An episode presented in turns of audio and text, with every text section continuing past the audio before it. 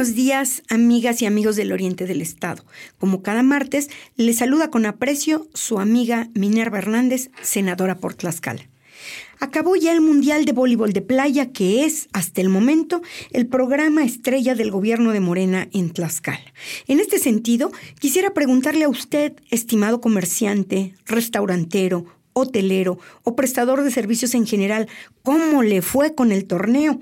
Le realizo esta pregunta porque todo apunta a que la atracción de turismo que tanto presume el gobierno no es más que un espejismo.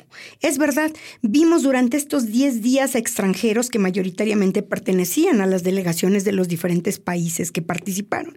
Pero, ¿a cuántos turistas nacionales y extranjeros atrajo verdaderamente este evento?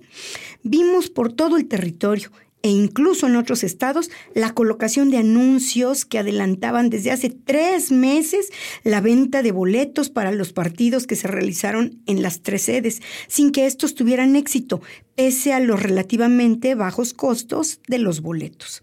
La gente necesita comer antes que comprar un boleto de este tipo. Durante los primeros días vimos plazas con capacidades inmensas completamente vacías. No fue sino hasta que las puertas se abrieron y repartieron boletos gratis que los tlaxcaltecas asistieron a los partidos de voleibol.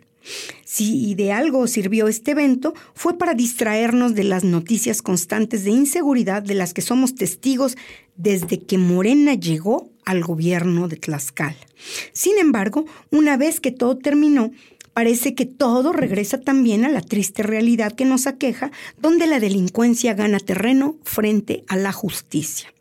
Resulta una significativa diferencia el contraste de la Feria de Guamantla, que se ha convertido en un referente internacional y que genera derrama económica para los guamantlecos durante la temporada.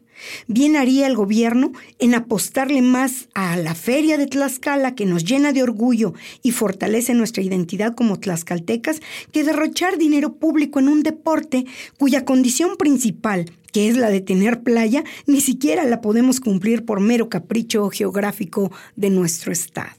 Como cada martes, le agradezco el favor de su atención, no sin antes invitarle a que sigamos la conversación a través de mis redes sociales, donde me encuentra como Minerva Hernández en Facebook, Instagram, X y TikTok. Nos saludamos la próxima semana.